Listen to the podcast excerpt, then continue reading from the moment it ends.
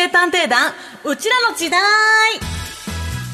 はい平成生まれの私デカミちゃんとレンゲちゃんが平成という時代をどこよりも早くアーカイブして古き良き平成文化を今につないでいこうという企画です、はい。先週はプリプリ機について調査しましたけどね、はい。盛り上がっちゃったね。盛り上がっちゃいましたね。うんさすがに盛り上がっちゃった。うん。ねね、でも今のね令和のもうこう令和にもギャル文化が再来しているっていうことで、あの透けてるプリクラをねね。プリを持ってきてもらったりしましたけど、びっくりでしたね、びっくりだった。進化してますね、取りに行きたいね。あこの1週間行けなかったけどそうだね。行きましょう、さて今回届いた依頼はこちら。平成の月9えー来週7月10日からスタートの月9ドラマ「真夏のシンデレラ」が月9らしいドラマが帰ってきたと SNS などで話題になっているそうですが、はい。月9と聞くだけでねいろんなドラマ思い浮かびますけどこう、えー今日はですねえー月9の歴史からヒットの法則平成のトレンドを調査していきます。はい。うん、今回の案件では大変心強い探偵調査に来ていただきました協力していただきました。探偵団だからねそう一応探偵団、ねそうそうそう、うん。ついつい忘れがちになっちゃうんだけど。そうそう忘れてたんです平成探偵団でございます。そう私たちは探偵なんです。探偵です。はい。えードラマ評論家の成間礼一さんです。よろしくお願いします。よろしくお願いします。よろしくお願いします成間さんはドラマ評論家ということですけど、い、つからドラマ評論をやられてるんですか？あなんかちゃんと仕事になったのは多分2010年ぐらいかな。と思います。はいはいでも趣味ではずっとやってたみたいな。趣味っていうかなんかそれこそインターネットが出てきた頃になんか、知り合いのなんかその批評サイトみたいのがあったんですよ、なんかドラマとかアニメとかはいとかかと片っ端から、えっと、僕テレビドラマクロニクルっていう本出したんですけど、その版元になってるプラネッツっていう出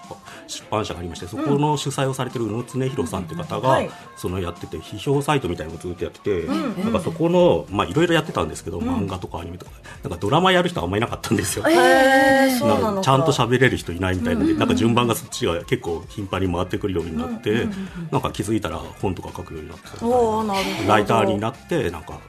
本格みたいにな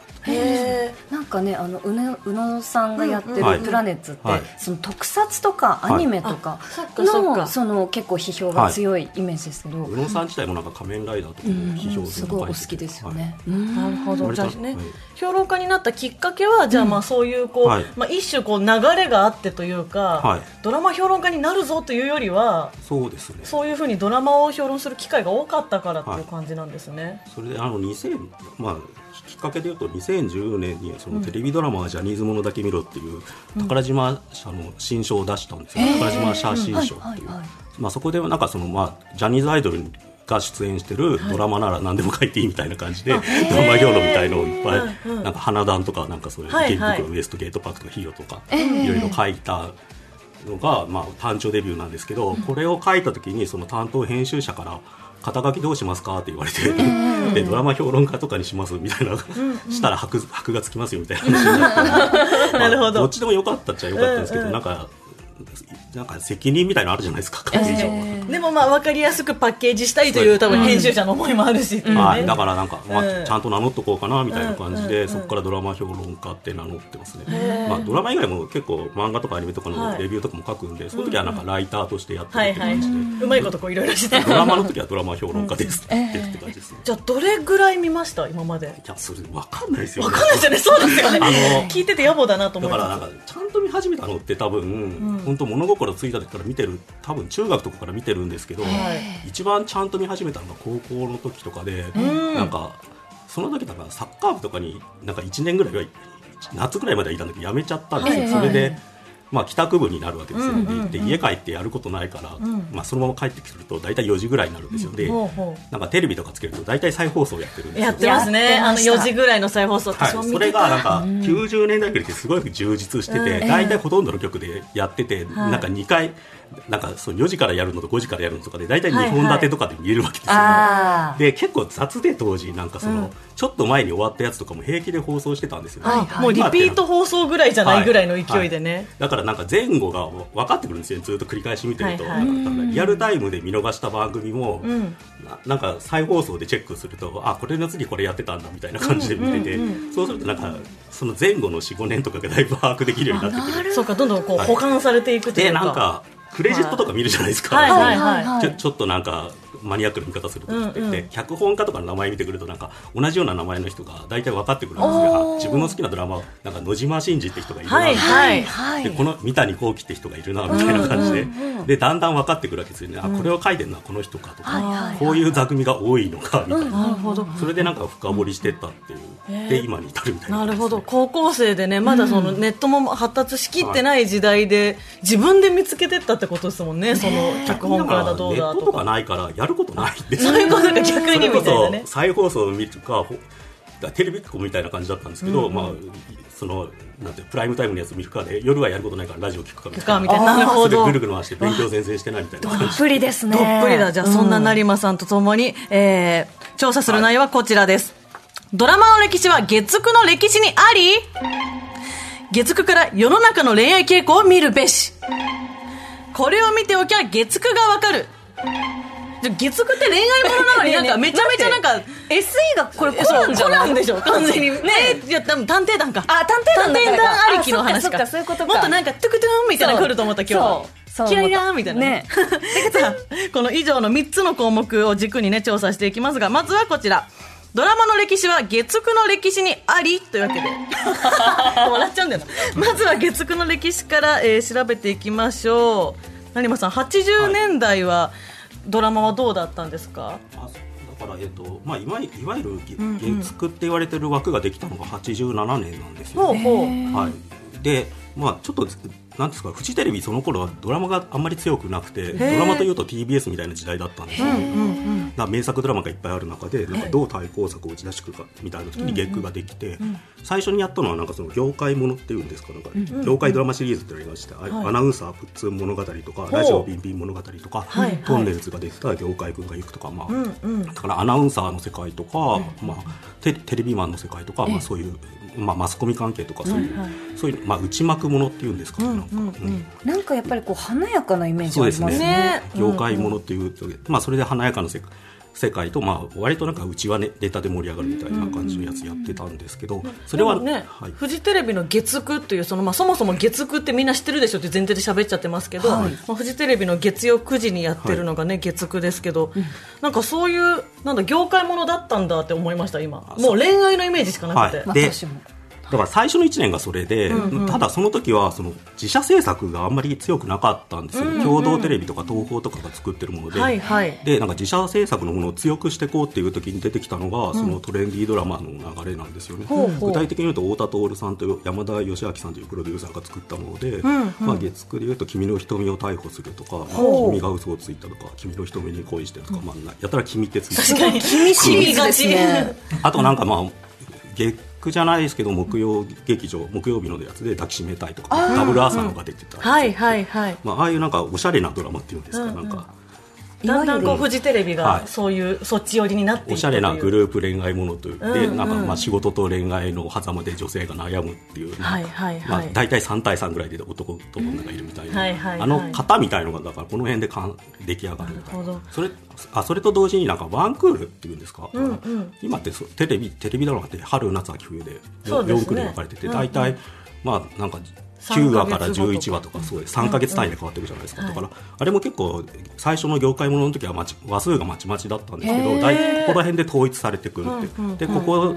のなんかワンクールドラマのフォーマットみたいのがここでなんか月9あたりで出来上がって他にも波及していって、今大体ほとんどワンクールってそ感うですじになってますよね。そうなんですね。これ以前のドラマ見てると結構放送話数って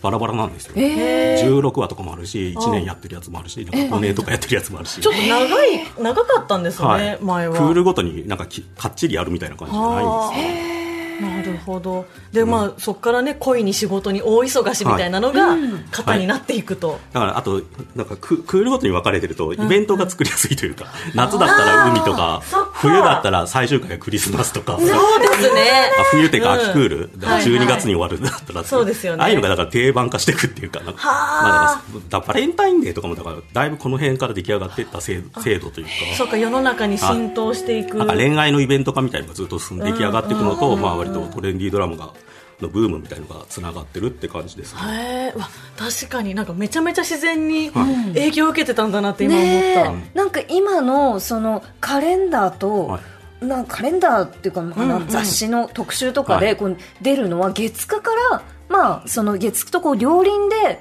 出来上がってきた季節行事なんですね。あのねうんでトレンディードラマ作るときに割と参照したのがなんかファッション雑誌の世界みたいなものなんですよね。あのこれ本だ持ってきたんですけど太田徹さんという、今フジテレビのなんかまあ、なんか専務みたいな偉い人になってしまったんですけど、当時フジテレビのプロデューサーだった方が書い。た「ヒットマンテレビで夢を売る男」っていう本があるんですけど、これで最初にトレンディードラマは何かみたいなお話されてるん。ですけど、その時に3つ大事なポイントがあるみたいな言い方してて、でそれがロケ地と衣装と主題歌だみたいな。えー、え物語じゃないの？って思うよねねこれだけ聞くとね、ロケ地と衣装と主題まあ歌って、まあ、そこ、確かにね。えー、とその前の、ええ。なんか TBS とかの金曜ドラマとかでやってるやつがもう本当名作ですごいクオリティ高くて、まあ、文学的なやつがいっぱいあったわけですよね、で富士もやっぱ北の国からとかなんかそういう重厚な大人向けのドラマがあったんですけど、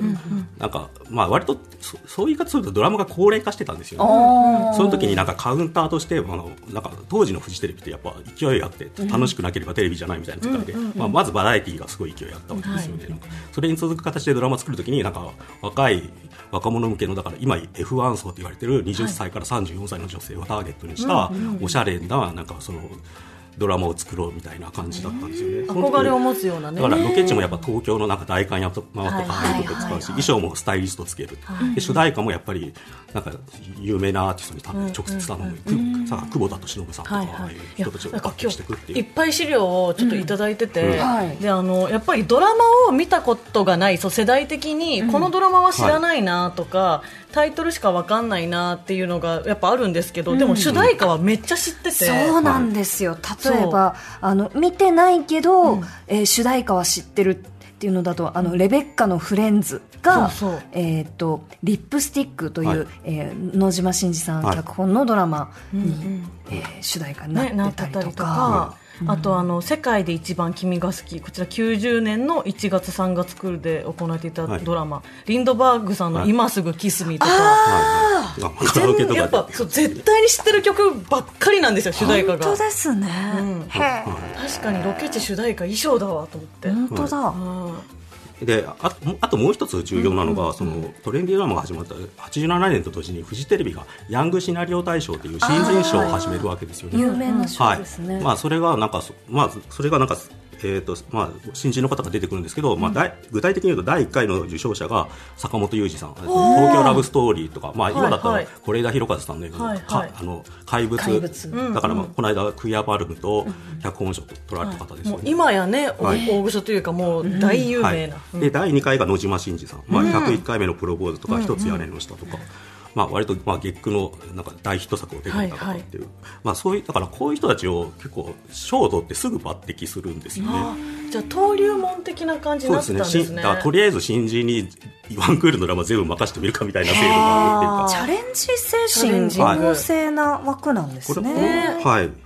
なんかその辺だからなんか新人まあ分かりやすく言っちゃうとやっぱ若い人の話は若い人が書けみたいな。のがあったなるほどね若い人の気持ちが。そはいはいそこでなんかやるやろうとしたって感じですよね。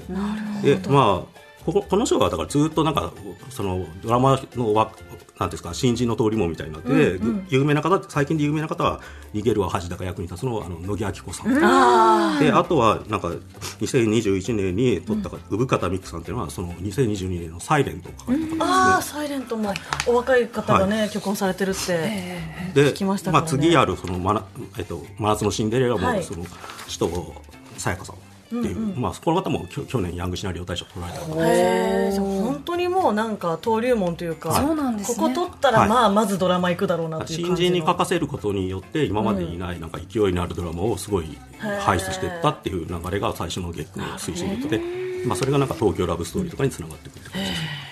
えーじゃあ歴史をね振り返ったところで、続いてはこちらです。月9から世の中の恋愛傾向を見るべしこれどういうことなんだろうと思いますが、はい。うんうん。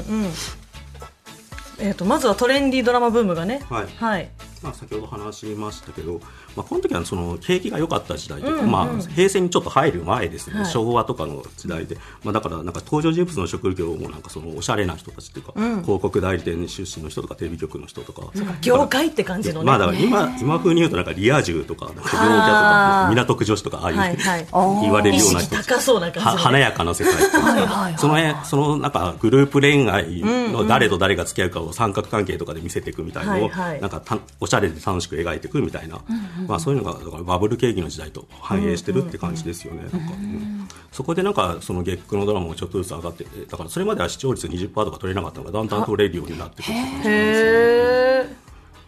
そして、そこから純愛に移る。これは90年代に入ってから、まあえー、とこれこれも先ほど言いましたがこのヒットマンって本にで、はい。太田さんが定義してるんですけどなんか、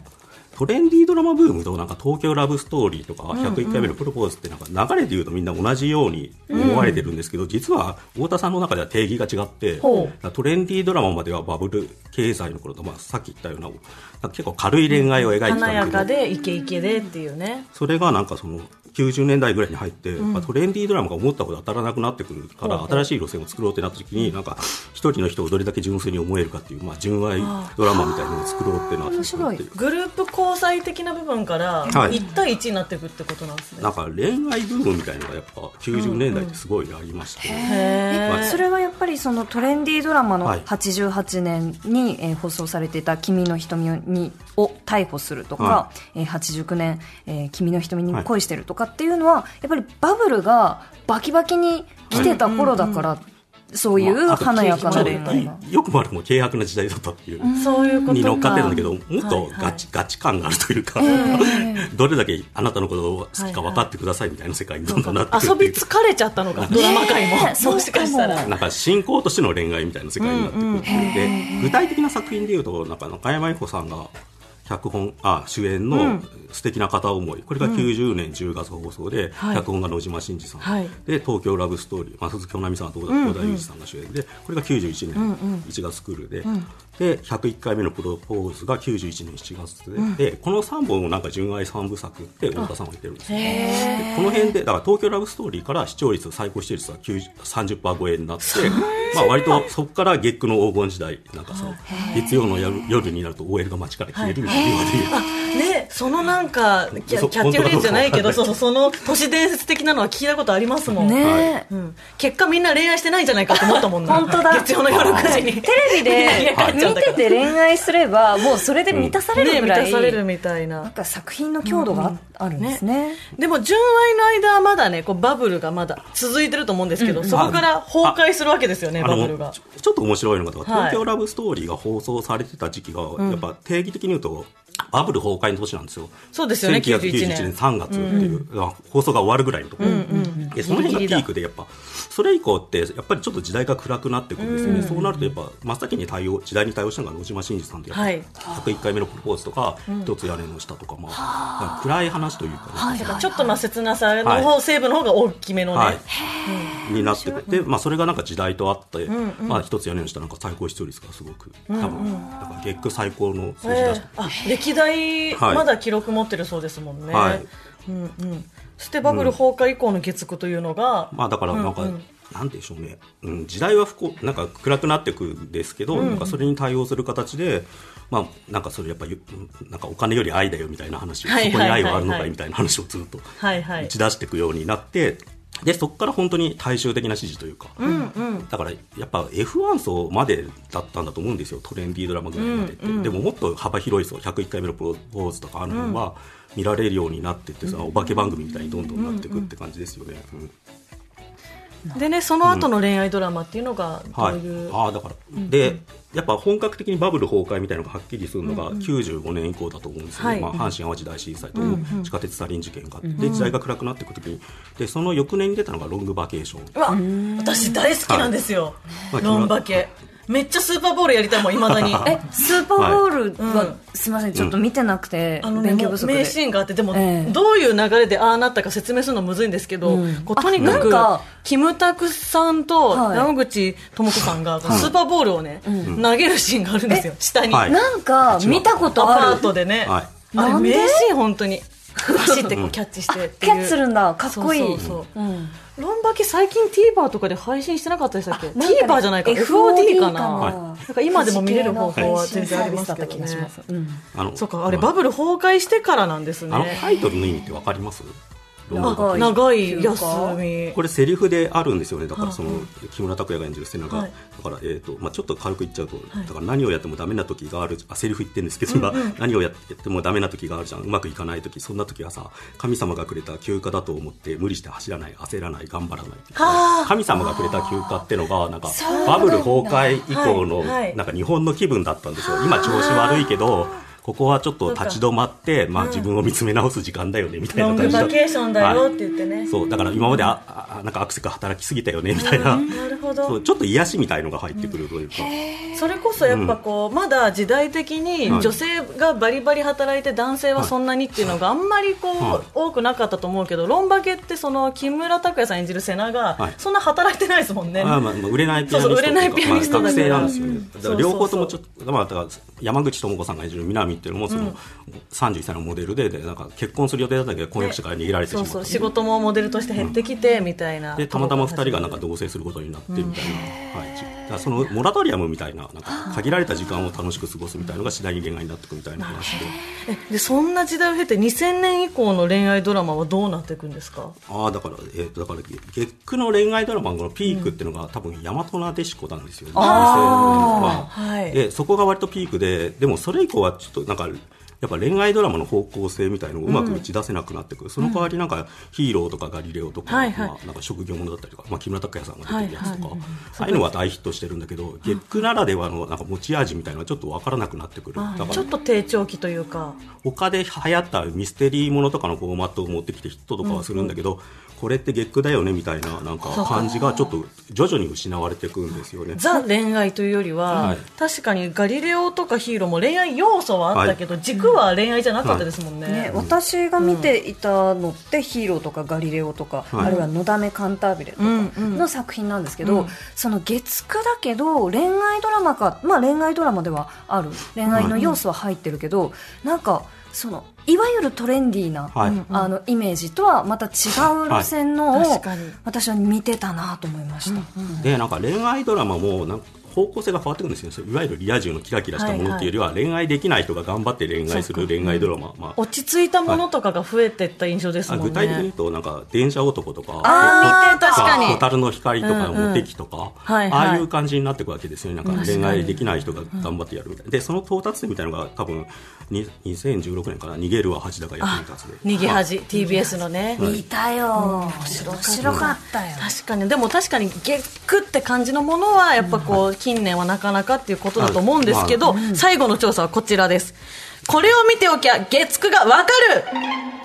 えー成馬さん一押しの月9があるそうで、はい。あそうです。ね、はい。えー、と坂本龍二さんが、まあ、先ほど言いました「東京ラブストーリー」書かれた方なんですけど、あの人が16年に2016年書かれた「いつかこの恋を思い出してきっと泣いてしまう」っていうドはいラマがあったんですよ、はいえっと、有村架純さんがうん。主,、主演で高良健吾さんが出てて。ありましたね。うん。まあ、これを見るこれとなんか東京ラブストーリーとかを比べると、日本はこんなに変わってしまったのかっていうのがよくわかるっていうか、まあなんかその若者が貧しくなっちゃっても、なんかそのブラック労働とかで苦しんでる世界でどうやってなんか恋愛が成立するかみたいな話になってるって感じですよねなんか、うん確かに坂本龍二さんで言ったらあの、映画もなんだろう、な何でしたっけあれ？花束みたいな。そう花束みみたいな声をした。あれもやっぱりその、若者がなんか金もなきゃ、はい。めちゃめちゃ明確な夢もだんだんおぼろげになっていって、うん。という物語じゃないですか。ヒリヒリしますけそどうそう。ででもすごくそこに心当たりのある世代だからこそものすごくめっちゃ響いちゃったもんな。ある本一冊買おうかどうやどうしようかなって迷うような経済状況のその若者としてすごい刺さると思いながら見てました。なん。かこれこれいつ恋ってよ呼ばれてるんですけど、うん。略して。うん。だから割となんか花束とかのなんか前身といいますか、んうん。まあ、花束はその後2021年とかなんですけどそね。のこの辺でやったことがなんか今いろんなドラマで花開いてるって感じなんですよね確かに。そこはサイレントもあるし。あの、これこのドラマのプロデューサーだった村瀬健さんって方が、そのサイレントのプロデューサーで。なるほど、でサイ本当つながってるんだ。はい。サイレントのその産方美久さんという脚本家の方は坂本龍一さんをすごい尊敬されてるんですよね。だからなんかそのいつこいって正直視聴率的にあんまうまくいかなかった作品で割と知る人ぞ知るというか好きな人はめちゃくちゃいるんだけどいわゆる歴史に残る大ヒットではないんですよ。でもそこの影響はなんかすごくあってやっぱここでここら辺で書いてたそのなんかなんか燃え上がるような激しい恋愛じゃなくてなんか静かに対話していくみたいなタイプの。時代の到達点というか、はい。そういうねねリスナーのメールもね、はい。読んでいきますか。はい、じゃあ、えー、とメールを一通ご紹介いたします、えーラジオネームカズピーさん、51歳男性の方です。月9ドラマといえば「素顔のままで」である、中森明菜さんが主演を務めた女性同士の友情を描いたドラマです、明菜ちゃんは自由奔放に生きるカンナを完璧に演じ、女優としての才能を開花させた作品でした。素顔のままでは、普通の会社員や腰掛け OL という女性の生き方の概念を変えるきっかけを作ったと言っても過言ではありません。えーこちら素顔のままでは、1992年の4月から放送。えー主演は中森明菜さんと安田成美さん。はあ。最高視聴率31.9%。すごい。今主題歌の米米も流れてますが、まあはい君がい本当みんな思い思いのね月9へのはいドラマへの思いがあると思いますけれど、ねえ。じゃあ本日月9についてたくさん振り返ってきましたがまずはもうドラマ愛たっぷりの成馬さんに月9とは〇〇であるという言い切りキャッチフレーズを発表していただきます。成馬さんお願いします。あいいんですか？月9とは若さであるあいやでもこれ成馬さんのこここまでの話聞いてて分かるって思いました、ね。その月9を見てて、ムズが良くなった時に、私めっちゃ大人じゃんって思ったんですよ。ムズが良いけど見ちゃうみたいな。そうねそうそう。なんか、その、昔の自分とか若かった時の自分をん。どこか見ているようにね。感じてしまうんだけど、もっと下の世代だったら憧れてたんですよね。ね。その若い人たちに、ロケファッション、えー主題歌もだしね、確かになるほど。では最後にビシッと石山探偵にも決めてもらいましょう。石山探偵にとってうちらにとって月9とは何なのか。ではお願いします。月9とは動く雑誌である。ああ確かに。やっぱりその有馬さんのあ成馬さんのお話を伺って思ったのが、こう時代のいろんなこの変遷と一緒に並走していくのが月9ドラマなんだと思って、ね。本当そのトレンディーじゃないかもしれないけど、トレンドは常にそこにあるというかね、うんうんうん。なるほど。映し鏡ですね。